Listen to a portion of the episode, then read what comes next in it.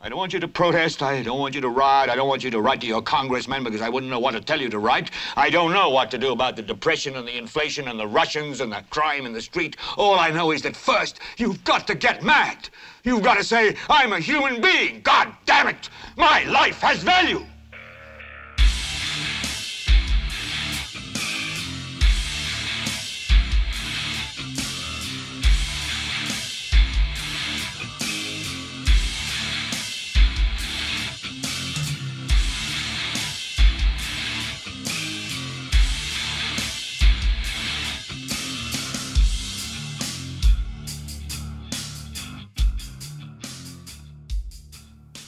¿Qué tal gente? Yo soy Carlos Rodríguez Tuzán. Esto es Gelbete para Leviatán Podcast. Espero que le esté pasando bien. Vamos a ver si retomamos los podcasts en Gelbete. Bueno, ya tengo que unas, no sé, tres semanas que no había hecho nada para Gelbete. Había, hay por ahí una reseña de un disco muy bueno, Head Crusher, por si lo quieren escuchar. Mm, una mezcla entre death metal melódico y thrash death metal colombiano muy muy bueno, vale la pena que lo escuchen. En fin, estamos de vuelta en Helvete y quería comentarles dos temas de esta semana. Pero antes todo eso, nada más para comentarles, eh, bueno, pudieron notar que la pieza del inicio del programa cambió.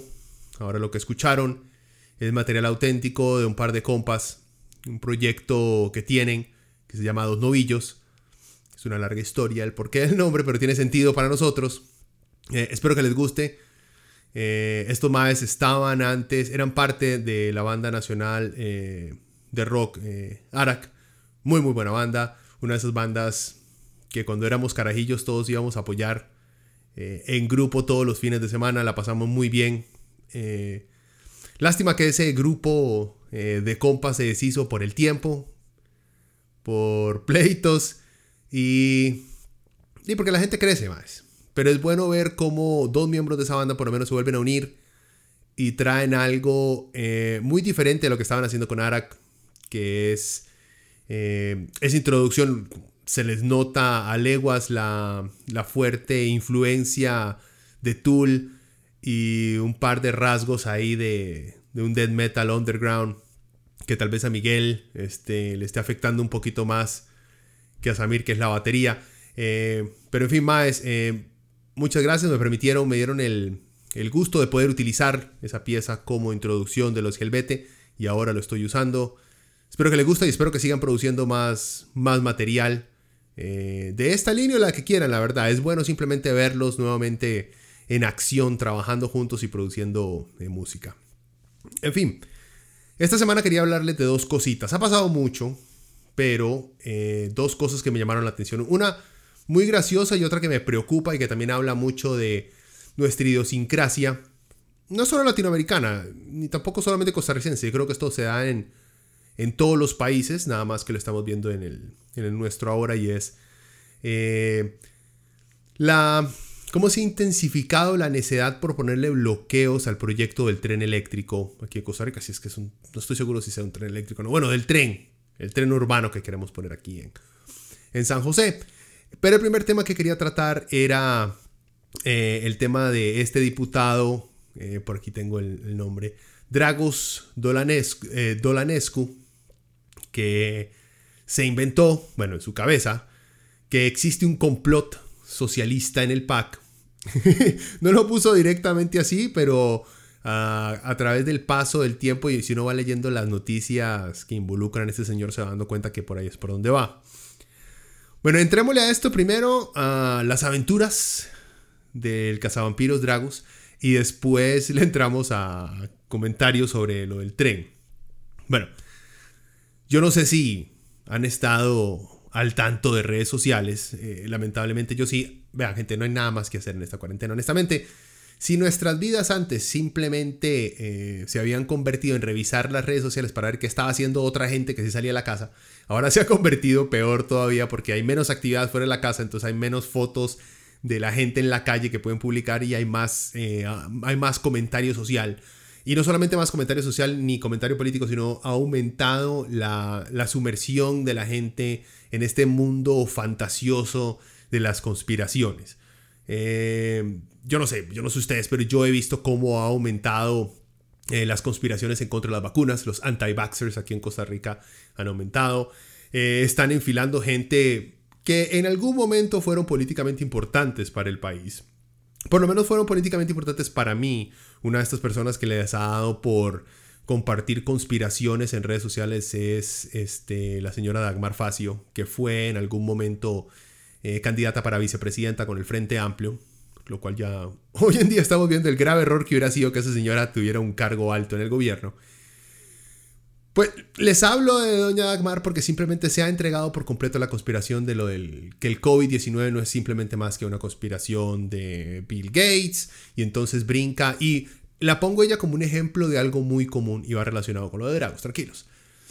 Em, ella se ha dedicado a publicar cosas en contra de las medidas establecidas por el gobierno, basándose en un doctor o un científico de países extraños, países extraños, de países lejanos a los cuales apunta que se oponen a las medidas que existen. Entonces, poco a poco se ha ido descomponiendo en esta continua eh, como dicen los, gringos, en este continuo loop, en este continuo círculo vicioso de estar compartiendo noticias falsas para alimentar su odio por el gobierno, para poder explicarse la situación económica y social en la cual vivimos.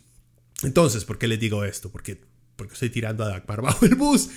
Porque este tipo, de Dragos Dolanescu, ya antes yo había escuchado de él, había visto un par de comentarios y simplemente no, no había valido la pena darle seguimiento porque se notaba que el tipo que el tipo es la demostración perfecta de la democracia tan sólida que tenemos en este país, que cualquier persona puede llegar a ser diputada, Dragos, junto con muchos otros diputados de restauración, han demostrado que existe una verdadera democracia en este país, que no se puede hablar de una dictadura, si cualquier persona sin preparación eh, académica ni intelectual puede llegar a cargos tan altos. En fin, Drago sufre de, de, estas, de estos ataques de fiebre eh, comunistas de vez en cuando que se salen y llegan a sus redes sociales. El MAE publicó, ay, no me acuerdo si fue el viernes o fue el jueves, eh, una, un gráfico porque la, la señora está, la ministra de Planificación creo que es. Bueno, eh, la señora Pilar Garro salió a dar declaraciones en una rueda de prensa aquí en San José y iba vestida con un vestido rojo y una pañueleta con las banderas de todos los países de América Latina, parece ser. Pues bien, el señor Drago se vio súper triggeriado porque eh, a la señora Garros, según como estaba acomodado, se podía observar bien la bandera de Cuba y la bandera de Colombia. Pero, según el señor Dragos, esto es una conspiración del PAC para demostrar los socialistas que son. El problema es que él confundió la bandera colombiana con la venezolana, que también es cierto que Venezuela, Ecuador y Colombia comparten una misma bandera, tiene diferencias entre sí, pero hay que saber algo de historia para poder comprender esas, esas diferencias. No le vamos a pedir tanto a este tema, ¿verdad? En fin, entonces puso un post completamente descabellado. Estamos hablando de un diputado. O sea, este es el tipo de cosas que un familiar de uno puede publicar. Todos tenemos ese familiar que publica ese tipo de conspiraciones y pendejadas y uno simplemente voltea los ojos y continúa buscando fotos de alguien que se ha ido a pasear o alguna pendejada. Pero en fin, este tipo está a cargo de redactar, de aprobar o de denegar leyes de la nación, lo cual es muy muy preocupante. Entonces yo quería hacer junto con ustedes un análisis eh, completamente innecesario de la publicación del tipo y de la, de la foto de la señora eh, Pilar Garro. Primero les voy a leer la, la publicación de Dragos Dolanescu valenciano. Eh, bueno, ahí sale la foto de doña Pilar Garro hablando y se puede observar claramente la pañoleta. A la par pone un cuadrito de un acercamiento de nada más la pañoleta y ahí con paint eh, circuló ahí medio circulado la bandera de Cuba y lo que según él es Venezuela, pero es Colombia, compadre. Bueno, lo señaló y abajito puso otro cuadro de Hugo Chávez con, no sé si es la esposa la par o algo así, también luciendo lo que parece una pañueleta o algo que adorna su camiseta, pero también vestido de rojo. Entonces, esto en la mente de Dragos es claramente un complot eh, bolivariano que se está eh, llevando a cabo en Costa Rica. Les leo el post del MAE. Dice, el PAC muestra con orgullo sus colores socialistas en la conferencia de Prime Time. Y dice el comentario, con estas imágenes confirmamos el gustillo que le tiene el PAC al socialismo latinoamericano. Además de cumplir ya con los ocho requisitos de convertir una nación en un Estado socialista, hoy la ministra de Planificación salió en conferencia de prensa luciendo el rojo bolivariano y una pañueleta cuidadosamente colocada para mostrar las banderas de Cuba y Venezuela. Casi como lo, como lo haría la mismísima Cilia Flores, diputada chavista y esposa de Nicolás Maduro. Ahí la señala. Bueno, esa es la que supuestamente sale en la foto junto a Chávez. A mi comandante Chávez. Eh, entonces dice, termina el, post. Si tiene pico de pato, patas, cola, plumas y hace cuac cuac, pues no hay duda de lo que tenemos en frente. El mae puso en frente. Bueno, supongo que es en frente. Ya les digo, hagamos un análisis innecesario. Ok, vean. Donanescu cree que Garrido se tomó el tiempo, que la madre se tomó el tiempo de arreglar la pañoleta para que se mostraran las banderas de Venezuela y Cuba como les digo, no es Venezuela, es Colombia, de Colombia y Cuba, y así enviar un mensaje directo o subliminal, no estoy seguro, a todo el mundo que estaba viendo la conferencia de prensa para que sepan que ella y su partido, al parecer, le encantan esas naciones. Y también al parecer para mandar, como les digo, un mensaje político de apoyo a los gobiernos socialistas de esos países y de otros, siempre y cuando sean de ese socialismo, no sé, monstruoso que vive dentro de la imaginación del señor diputado. Bueno, yo entiendo que si usted no es fan de alienígenas ancestrales, ni fan de Alex Jones, ni de las conspiraciones de que los Illuminati están construyendo un nuevo orden mundial para esclavizar a toda la humanidad, entonces la verdad no creo que vayan a creer que esto la señora Garro, Garrido, perdón, lo hizo a propósito. Que por cierto, la señora tiene como voz de chiquita, yo no sé. me va a hablar mal de ella porque parece que por la voz que tiene me da una imagen. Eso no quiere, para nada habla de si eso no es inteligente, simplemente que su voz de niña. Tranquilos. Eh, pero no, dejemos de lado que Dolanescu eh, ni siquiera sabe diferenciar entre las banderas, como les dije, entre Venezuela, Ecuador y Colombia. Eh, entonces, tratemos de hacer, he tratado de hacer un análisis al nivel intelectual de Dragos. entonces, empezando. ¿Acaso que a uno le guste la bandera de un país lo hace a uno inmediatamente seguidor del partido de gobierno o de los que están a cargo en ese momento? Obviamente que no. Por ejemplo, a mí me gusta mucho Brasil. Y más la bandera. La bandera de Brasil, no me vayan a decir que no es lindísima. Pero eso no significa para nada que yo sea fan de la normal de Bolsonaro. Bolsonaro, perdón. También yo soy fan de Sepultura, de Sarcófago, de Crisum.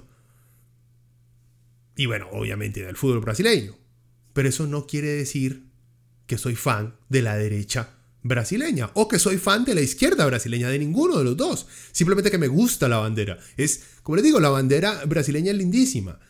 Yo nací en Perú, la bandera peruana a mí me parece bella, la colombiana también, la tica me parece hermosa. O sea, un montón de banderas me parece muy bonita. A mí la de Cuba me gusta mucho, es una bandera muy bonita. Tengo problemas con las banderas de Nicaragua, Honduras, El Salvador y Guatemala porque siento que es la misma versión con como con washed, como que se van quitando el color, pero es prácticamente la misma vara, no hay como mucha diferencia. Ya hasta la, bandera de México es bonita también con el águila y todo. Eh, en fin, le estoy diciendo, estoy tratando de hacer un análisis, tratando de ponerme los zapatos del señor Donalescu, ¿verdad? Hay que tratar de... no pienses tanto. Ok. Eh, yo sé que a la derecha tica y a los reaccionarios ticos, eh, desde el inicio han buscado cómo convertir en sinónimo a los neoliberales del PAC con socialismo. El problema es que la palabra socialismo solamente asusta a los boomers. Y Dragos no sabe honestamente qué significa el socialismo. Se nota que no tiene la menor idea de lo que está hablando. Eh, para ponerles un ejemplo, el MAE eh, en este post, eh, también como le leí, menciona los ocho pasos para convertir a Costa Rica en un país socialista. Se refiere, creo que a los ocho pasos de Saul Alinsky, que fue un organizador comunitario gringo que murió a principios de los 70. El problema es que esa es una conspiración de extrema derecha que comenzaron a utilizar los republicanos en Estados Unidos para catalogar a Obama como un secreto comunista que venía a destruir Estados Unidos. Y también después lo usaron para atacar a Hillary Clinton. O sea, es una conspiración de derechas. Eso no es cierto. Alinsky nunca escribió esos ocho pasos. El MAE habló sobre 13 pasos que las masas sin poder debían de seguir si querían lograr un cambio político. Esos ocho pasos salieron inventados. Eso fue inventado en foros eh, conspiranoicos de la derecha gringa. ¿okay? Y si me tiro, hasta son este, conspiraciones que salen de nacionalistas racistas gringos también. Así que es muy peligroso de dónde proviene ese tipo de conspiraciones. Entonces, honestamente, no estoy diciendo que el señor Dragos sea este, un nacional. Bueno, sí es un nacionalista aquí, es un nacionalista. No le podemos atribuir todos los mismos calificativos que tienen los nacionalistas gringos que son claramente racistas. Nativistas le dicen también. Pero se nota que el MAE, eh, que el va por ese nacionalismo extremo eh, de derecha. Em, hay una, una de las reglas, por cierto, de, que, que redacta, de las verdaderas reglas de Saul Alinsky, eh, dice, Ridicule is man's most potent weapon. There's no defense, it's irrational, it's infuriating, it's also work, it also works as a key pressure point to force the enemy into confessions. O sea, en español, el ridiculizar es el arma más potente del hombre. No hay defensa, es irracional, es irritante y también funciona como un punto de presión clave para obligar al enemigo a hacer concesiones. O sea, yo creo que esta regla de Sarolinsky nos va muy bien para que se la apliquemos a Drago. Porque más manda huevo. O sea, y de ahí en adelante, digamos, yo vi este post, lo empecé a analizar y empecé a leer más de Drago, noticias que han salido de lado. Y el MA es una mina de huevadas incoherentes increíbles. Eh, el MAE, bueno, en otra parte también menciona que no existe un solo ejemplo en América Latina o en el mundo en el cual el socialismo o comunismo haya sido exitoso. Igual, este es otro punto que usa esa extrema derecha para justificar su oposición cuando, no sé, trabajadores piden mejores condiciones de trabajo, entonces los más salen con el socialismo es una mierda, no, no peleen por sus derechos. No hagan a los ricos pagar porque es que eso es socialismo. Pero en fin, o sea, les digo que el MAE no sabe qué es socialismo porque es, es una frase tan trillada, tan utilizada por youtubers de derecha, tan estúpida, eh, y que demuestra que no saben lo que es ni socialismo ni comunismo, ni lo que es triunfar, ni lo que es salir adelante. Eh, porque, por ejemplo, el comunismo triunfó en la Unión Soviética. Y fue tan grande y tan poderosa esa nación que hizo que los gringos se orinaran de miedo por mucho, mucho, mucho tiempo. Tanto tiempo que aún hoy los usan como un ejemplo de todo lo que es malo en el mundo. O sea, es cierto que ese experimento luego fue desmantelado por problemas serios económicos y políticos, pero decir que una nación que utilizó un sistema comunista al estilo soviético no funcionó a pesar de haber sido la segunda potencia de importancia en el mundo en el siglo pasado, es no saber de historia, es no saber qué significa ganar, no saber qué es, salir adelante. Igual, hoy en día hay países con sistemas socialistas que están triunfando. Uruguay, Canadá, Suecia, Noruega, hasta el mismo Reino Unido. Todos utilizan sistemas socialistas para lograr un mejor desarrollo. Es solo que no hay ninguna nación que siga paso a paso las recomendaciones de Marx y Engels, que por cierto no dieron recomendaciones paso uno, paso dos, no, pero no siguen la doctrina eh, comunista o marxista-leninista al, al pie de la letra. Como tampoco existe una nación puramente capitalista en el mundo. O sea, que solamente use la guía de Adam Smith y, su libro de, que publicó eh, para describir prácticamente el capitalismo moderno. El mundo es una mezcla de elementos, las sociedades son más pragmáticas de lo que creemos. Y bueno, aparte de eso también, hace poco el MAE eh, le echó la culpa de la pandemia del COVID-19 a China. Entonces que por esto era mejor romper relaciones con China y reconocer a Taiwán nuevamente como un estado independiente. Vean, en esto sí los quiso un poquito más porque la historia entre Taiwán y China es un poco más complicada. El problema es que él es diputado y está hablando como diputado de una nación, lo cual nos, nos mete en serios problemas diplomáticos. ¿Cuál es el problema? Pues, aparte de la ridiculez de caer nuevamente en juegos conspirativos, de hacer entender que la pandemia fue causada a propósito por los chinos, porque la idea del MA decir esto es decir que los chinos lo hicieron a propósito, eh, mete a Costa Rica, como les dije, en un problema diplomático muy serio, porque los chinos ven a Taiwán como parte de su país y tienen muy buenos puntos para afirmarlo. Y por otro lado, Taiwán ya fue compa nuestro y los traicionamos para reconocer a la República Popular China, ya como la única China que existe en el mundo. El punto es que, vea, Dragos es, es empoderado. El MAE no se le arruga a ningún tema aunque no sepa de qué carajos está hablando.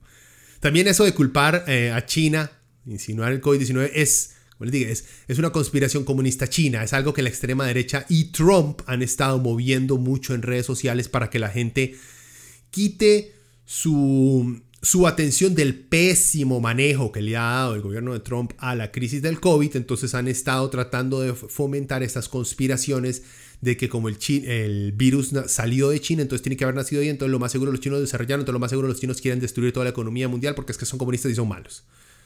Ya, esto es una, solamente un pedazo conspirativo lleva a otro, lleva a otro y se arma todo un rompecabezas de lo que puede ser el, laberinto lleno de telarañas, eh, las ideas que debe tener el señor Dragos. Y por cierto, el MAE se opone al matrimonio igualitario, al aborto terapéutico, a cualquier cosa progresista con algo de sentido de razón y, humanismo. El MAE obviamente se opone a eso. Y llama a Taiwán una, un país con, un, este, con una historia democrática parecida a la de Costa Rica. Señor, por, por favor. Taiwán fue una dictadura durante como 40 años antes de llegar a ser disque democracia y tienen serios problemas para incluir otros partidos políticos. O sea, es de ver un video en YouTube. Es simplemente ver un video en YouTube para saber que lo que está diciendo es una huevada. Pero como les digo, el más, el más empoderado. Para terminar este tema. Eh, el MAE, por cierto, al final, cuando se dio cuenta que hizo el ridículo nacional con lo del pañuelete de la señora, hizo un video y salió diciendo que todo era una trampa, que él había puesto una trampa para llamar a la atención de la gente para hablar sobre reactivación económica. Ay, mae, por Dios. O sea, eso es lo que hace un carajillo cuando va y juega fútbol y pierde, digamos. De por sí yo lo que quería era perder. O sea, ese era mi plan desde el principio. Cayeron todos en mi trampa. O sea, mae, sos un chiquito. O sea, un hombre de verdad admite, mae, me pele el culo, mejor me quedo callado y ya no. Este tiene, ah, cayeron en mi trampa. o sea, el mae no se da cuenta no se da cuenta del, del, living meme en el cual se puede convertir en cualquier momento. O sea, o sea, Dragos es un ejemplo perfecto de que sí hay un, hay un desperdicio eh, en gastos eh, públicos en este país. Él es un ejemplo perfecto. ¿Cómo carajo le estamos pagando a este MAE? ¿Qué, ¿Qué son? ¿3 millones? ¿Un poquito menos de 3 millones de colones al mes? Estamos pagando un juro de plata a este MAE. ¿Para qué? ¿Para que se siente a ver videos conspirativos en YouTube toda la noche y al día siguiente llegue a vomitarlos en el piso de la Asamblea Legislativa? Gente, por Dios. Bueno, eh, esa es nuestra derecha en este país, que se ha convertido en una sucursal de lo peor que puede ofrecer la derecha gringa, ¿verdad? Lamentablemente. En fin. Continuamos con, lo del tren. Hoy, hoy, no quiero hacer el programa muy largo. Veamos cuánto tiempillo llevamos. Ok, llevamos buen tiempo.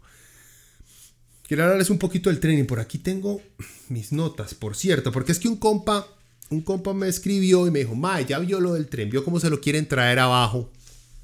Porque como que al parecer va para va adelante. y es un compa que ha vivido toda la vida diciendo, Mae, a nosotros cuando éramos jóvenes, ya que estamos entrando en, en la roquez, Mae, nunca como que nos tocó el desarrollo. Y ahora que tal vez tengamos la oportunidad de vivir en un país desarrollado con las políticas que están pasando, con las ideas que están saliendo y que por lo menos parece que se van a mover, no las quieren arrebatar nuevamente. Y bueno, entonces me mandó, que fue la entrevista que hizo eh, Randall River en Monumental a... Ay, Dios mío, yo por aquí apunté el nombre de este tipo y ya lo, ya lo pasé. Luis Loría creo que es que Juan Carlos Hidalgo lo ama, por cierto, y él fue el que como que lo, introdujo al discurso nacional de a quien hay que prestarle atención. Les explico rapidito. Lo que pasa es lo siguiente. Eh, el proyecto para el tren urbano está, se está moviendo. Ya se hicieron, digamos, los estudios preliminares. Parece que todo va bien. Eh, y estamos, o sea, no hemos, obviamente no hemos empezado a construir absolutamente nada todavía. Estamos en la parte de de presentar eh, beneficios, costos, en cuánto nos va a salir, dónde vamos a sacar la plata, cómo vamos a ganar, cómo se van a hacer las cosas y supongo que ya después empezaremos a ver ya maquetas y planos super pichudos de la empresa que sea que se le otorgue la construcción del tren. Y entonces en esta etapa la oposición, me refiero a oposición, eh, Juan Carlos Hidalgo, la derecha, eh, ha empezado, esta es el primer, digamos, la primera línea de ataque que van a tomar los MAE, no es la única, es la primera, que es que todos los estudios que están haciendo están, eh, son corruptos, están mal hechos y no beneficia en nada el tren a Costa Rica. Vea, antes de la pandemia, si usted salía, si usted tenía que transportarse, eh, digamos, de Heredia a San José o de San José a La Juela en bus o en carro, ustedes saben lo ridículamente necesario que es en este país una reforma a todo, no solamente el sistema de transporte público, sino el sistema vial. Es un desastre. Son calles, son calles hechas para 10 carros en el cual tienen que transitar 250 carros. No es una cifra oficial, simplemente es figurativa, ¿ok? Nos hemos dado cuenta que se necesita esto. Y ahora entonces sale este tipo em, haciendo un análisis, que está bien, cualquiera puede hacer un análisis sobre un análisis. Eh, ese señor Luis, como digo, estoy casi seguro que es Luis Loría. Me puedo estar equivocando por completamente porque, sorprendentemente, en todas mis notas apunté lo que pensaba, pero no puse el nombre del MAE. Bueno, ya, con la magia de la edición, me metí a googlearlo y sí, es Luis Loría, ¿ok? No estoy tan, no estoy tan completamente descabellado.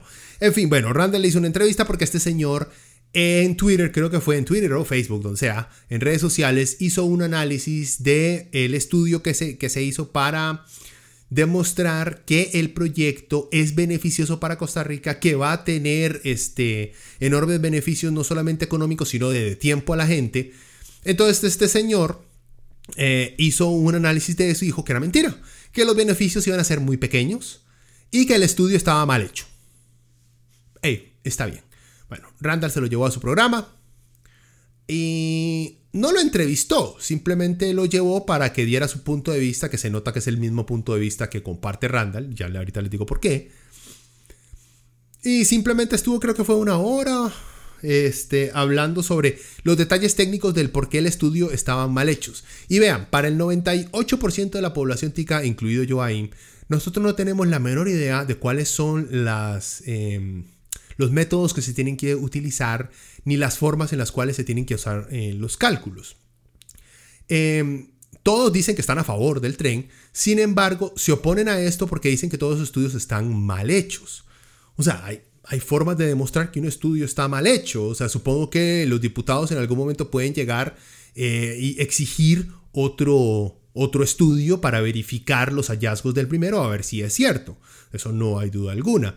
Eh, sin embargo, la idea de esa entrevista, la idea de traer a Luis Loría a, mezclarlo dentro de toda esta, dentro de toda esta bronca, es embarrialar aún más el proceso.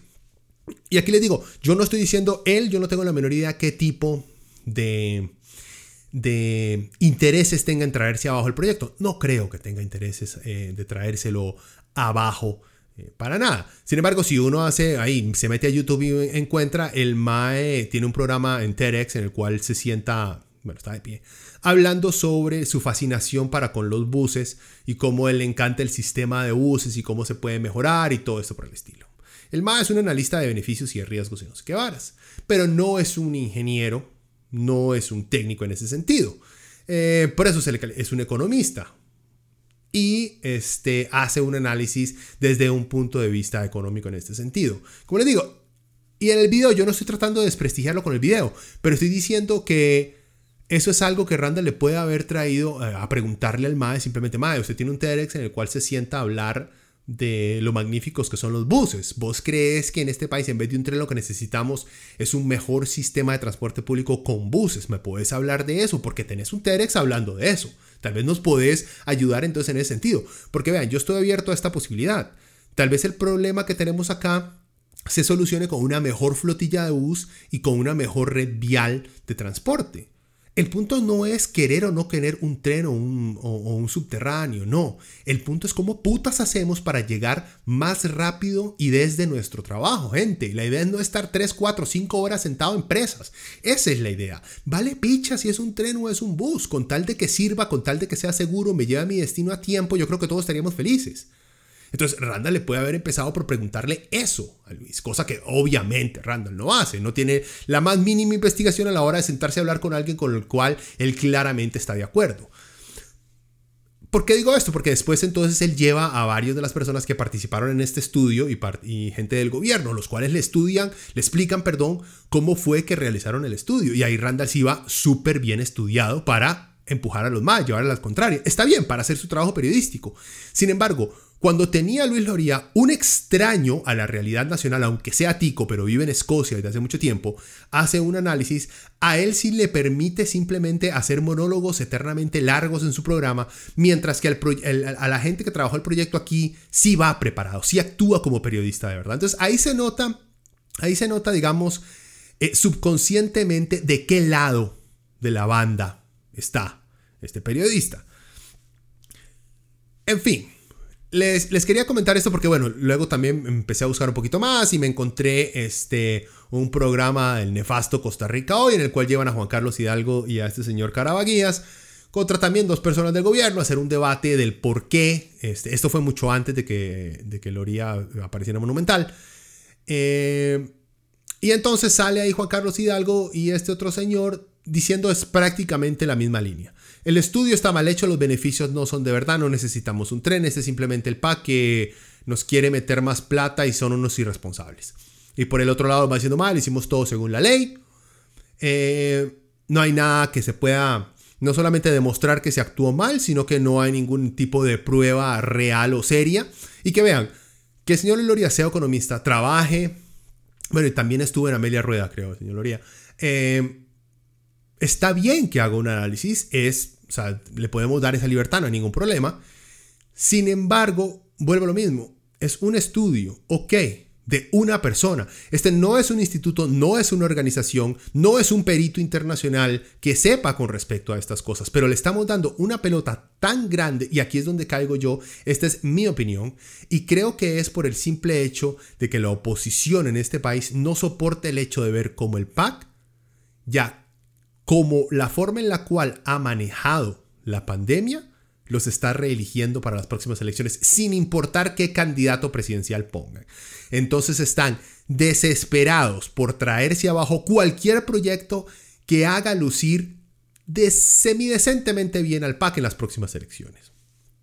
Yo les confieso que a mí, por ejemplo, a mí lo que no me gusta de todo este proyecto de, de lo del tren es lo involucrada que está la primera dama en todo este proyecto. Y estoy preocupado porque una primera dama no trabaja para el gobierno, no es asalariada del gobierno, por lo cual no tiene que pasarle, no está legalmente obligada como el resto de empleados públicos para con el ente gubernamental. Me parece muy peligroso darle tanto poder a una primera dama o a un primer damo, si volvemos a tener una mujer presidenta. Eh, me parece nepotismo. Me parece un abuso de poder el colocar a mi, a mi cónyuge en un puesto de tal importancia como es el guiar este proyecto. No me parece democrático. Eso me preocupa mucho. No estoy diciendo que la señora Claudia Dobles me parezca tonta. No, no. Se nota que es una mujer preparada y una mujer muy inteligente y muy capaz. El problema es que entró al proyecto de la peor manera posible. Hubiera sido perfectamente bien que se le contrate, que se le haga un contrato y que se le ponga ahí a trabajar. Yo no le veo ningún problema a eso. El problema es que es primera dama. Esa es la bronca que yo veo. Es como si tenga... Se los pongo así. El ejemplo que más me gusta usar es si hubiera ganado en restauración y la primera dama no, no fuera la señora Claudia Dobles, sino que fuera la esposa de Fabricio, la que dice que habla en lenguas y ella, entonces estaría bien también a ella encargarle un proyecto de miles de millones de dólares. ¿Verdad que no? Es lo mismo. No se puede hacer esa discriminación ahora. No, no, no. A Laura sí, a ella sí, a Laura, perdón, a Claudia sí, a ella sí, porque es que ella sí es inteligente. O sea, gente, así no funciona el sistema gubernamental. O sea, necesitamos que la gente esté sujeta a una cierta cadena de mando. Además, ella, ¿qué, qué cuentas le tiene que rendir al marido? ¿Ah? En cambio, alguien encargado del proyecto tiene que rendirle cuentas al señor presidente y, y su puesto corre en riesgo, no solo su puesto, sino su credibilidad, corre riesgo si el presidente lo eche. Pero ¿qué conflicto de interés entonces puede existir tan gigante si la que dirige ese proyecto es la esposa del presidente? Bueno, ese es mi problema.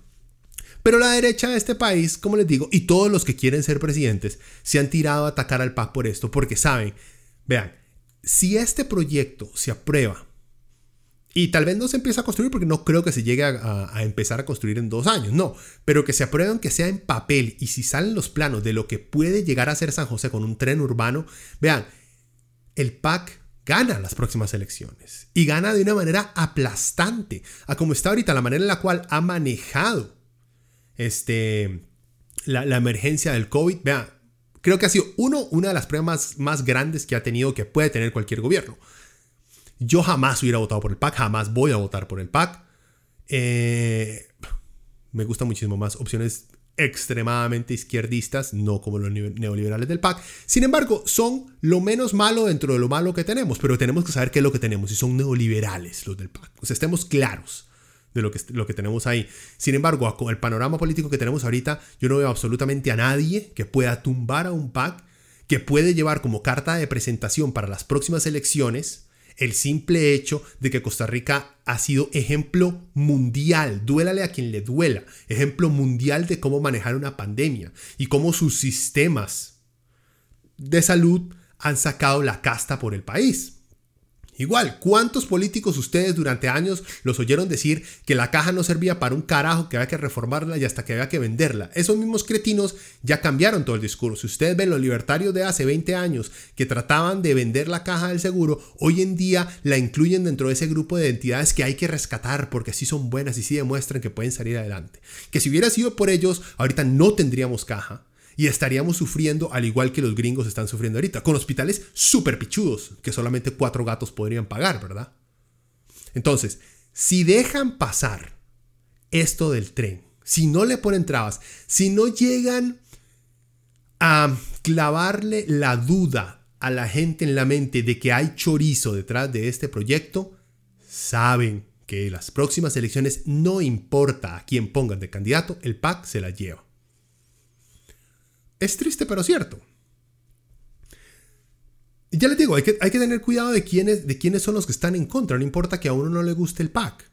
Pero hay que ser lo suficientemente razonable como para saber que un Carlos Alvarado es muchísimo mejor que un Juan Carlos Hidalgo en el gobierno. Tengan cuidado porque ese es, este es uno de los tomaes que está moviendo estas dudas con respecto al proyecto porque él tiene aspiraciones presidenciales y porque él sabe que si el PAC continúa haciendo las cosas, vea, el PAC el PAC como que sobrevive gracias a las crisis que se le presentan, gracias a esos que se mantienen en el poder.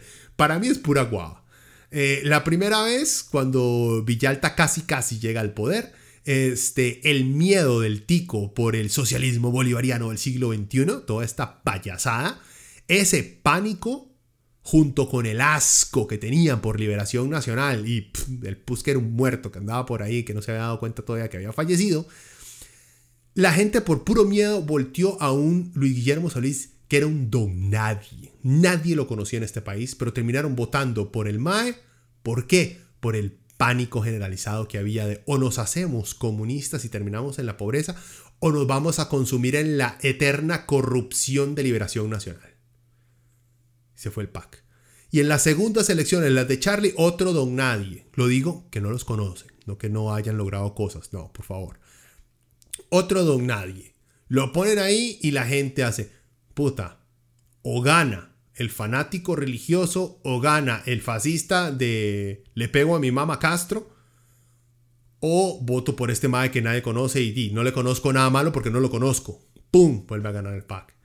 Y ahora, cada esta pandemia, el PAC hace lo más inteligente que ha hecho en toda su carrera política que fue simplemente hacerse un lado y decirle a los expertos de salud, gente, ¿qué es lo que hay que hacer?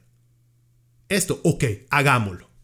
Vale picha que a cierta gente le caiga mal, vale picha que esto tenga repercusiones políticas. Hagamos, sigamos las indicaciones científicas y médicas para salir adelante en esto. De que ha habido por ahí, claro, siempre, siempre va a haber alguno que otro mal actor dentro de todo gobierno. Lo que estoy diciendo es que el PAC lo ha sabido hacer. Y es muy posible que llegue al poder otra vez, otra vez por una crisis de miedo. Y el próximo miedo puede ser, puta, este, si llega eh, el PUSC, desmantelan el proyecto del tren, este, desmantelan parte del sistema de salud que tenemos y cómo vamos a seguir afrontando próximas pandemias. No, no, no, no. Mejor votemos por el PAC, porque liberación siguen siendo corruptos. No estoy diciendo que lo sean, esa es la percepción que siento yo tiene la gente. Entonces, Y es más, o sea, yo veo, veo tan, posible la tan posible la posibilidad, valga la redundancia, de que llegue el PAC, de que Liberación está hablando de volver a poner a Pepillo como candidato. Gente, por Dios. O sea, estamos hablando aquí de que la percepción que tiene mucho tico de liberación es que la corrupción se está comiendo al partido y la gente no quiere volver a eso. Y ustedes quieren poner a Pepillo como... Maes. Ni hablar de la unidad. Si la unidad quiere tirar un Juan Carlos y algo que viene en el Instituto Cato de los hermanos Koch Brothers, que simplemente hay que sacarle su ideología libertaria para que todo el mundo voltee la cara de asco y se den cuenta del peligro que es este tipo, es muy. O sea, se están disparando en el pie. ¿Y a quién tenemos? Los restauradores ya se desbarataron todos. Todos empezaron a pelear entre ellos. ¿Qué otro candidato pueden tener si no es que volver a traerse a Fabricio? Y no creo que Fabricio esté apuntado a volver a pasar las mismas humillaciones en debates eh, nacionales. No creo, puede ser, no creo. O estamos viendo que puedan hacer otro, otro partido, como en todas las elecciones, que nace un Juan Diego Castro o alguien, o un Otto Guevara, algún cuarto partido que sale por ahí con ganas de, llegar al poder. Y parece que estos van a ser los libertarios con este Eli Fitz, no sé qué, Donelli, como le dice Randall, eh, de, este, de otro partido libertario progresista. Así que bueno, gente. Eh, les quería comentar esto último del tren porque estamos muy cerca. Estamos muy cerca a poder tener un proyecto que nos beneficie a todos. Sin embargo, siento yo que muchos no creemos que podamos tenerlo o hacerlo bien eh, si no lo hacemos de manera uno perfecta. Y dos, nos estamos dejando toda esta habladuría técnica con respecto a datos investigaciones y beneficios y entonces las concesiones. Esos son temas muy enredados que mucha gente no entiende bien porque es enredado. Y lo que están queriendo hacer es enredar tanto el campo para que la gente no entienda, pero que lo único que le queda es, no, yo no entiendo lo que está pasando, pero yo sé que es corrupto y no vamos a poder, y económicamente no lo vamos a poder mantener. Entonces ya empezaron, digamos, primero es con lo técnico, luego van a empezar que no hay plata, que el préstamo va a ser demasiado o va a ser muy malo, no lo vamos a poder. Luego van a empezar a hablar mal de este, los subsidios, que el sistema va a tener que ser subsidiado, cosa que todo subsidio de transporte masivo en grandes ciudades, en Nueva York, en Londres, en París, en todas partes donde hay un transporte masivo, es subsidiado por el Estado. En Panamá, el tren es subsidiado por el Estado. ¿Qué quiere decir eso? Que el Estado tiene que poner parte de la plata para pagar los pasajes de la gente prácticamente, porque si no sería muy caro para la gente. Esto es común, es práctica común el que el gobierno tenga que subsidiar el transporte masivo de ese tipo de envergadura. Lo que pasa es que no nos lo ponen en contexto. No nos dicen que así se hace en otras partes y que así se hace en tal y tal ejemplo y así se puede hacer, sino que embarran tanto la cancha para que nos quede el mal sabor de que, ah, volvimos otra vez con otra trocha, que no se va a hacer ni picha, se van a robar la plata. No se vayan pollos. No les estoy diciendo investigue. Vea, es que es difícil, estos temas son complicados. Escuchen claramente las motivaciones que tiene la gente y ustedes les creerán o no si de verdad sus motivaciones son, es que yo quiero que esto pase, pero quiero que pase bien. Oh por favor. Seamos sinceros. bueno, gente, lo dejo hasta aquí. Puta, hable más de lo, de lo necesario. Eh, ya saben, si les gustó el podcast o si se los, se los entretuvo y compártanlo. Eh, y dejen un comentario si quieren, si tienen algún tema ahí pendiente dándoles vuelta en la cabeza. Bueno, que pasen una, una semana chiva. Esperemos que esta hora los casos del COVID disminuya por fin. O que por lo menos ya llegue a mil por día y nos lleven putas. tampoco. Esperemos que mejoremos. Bueno, gente, nos hablamos.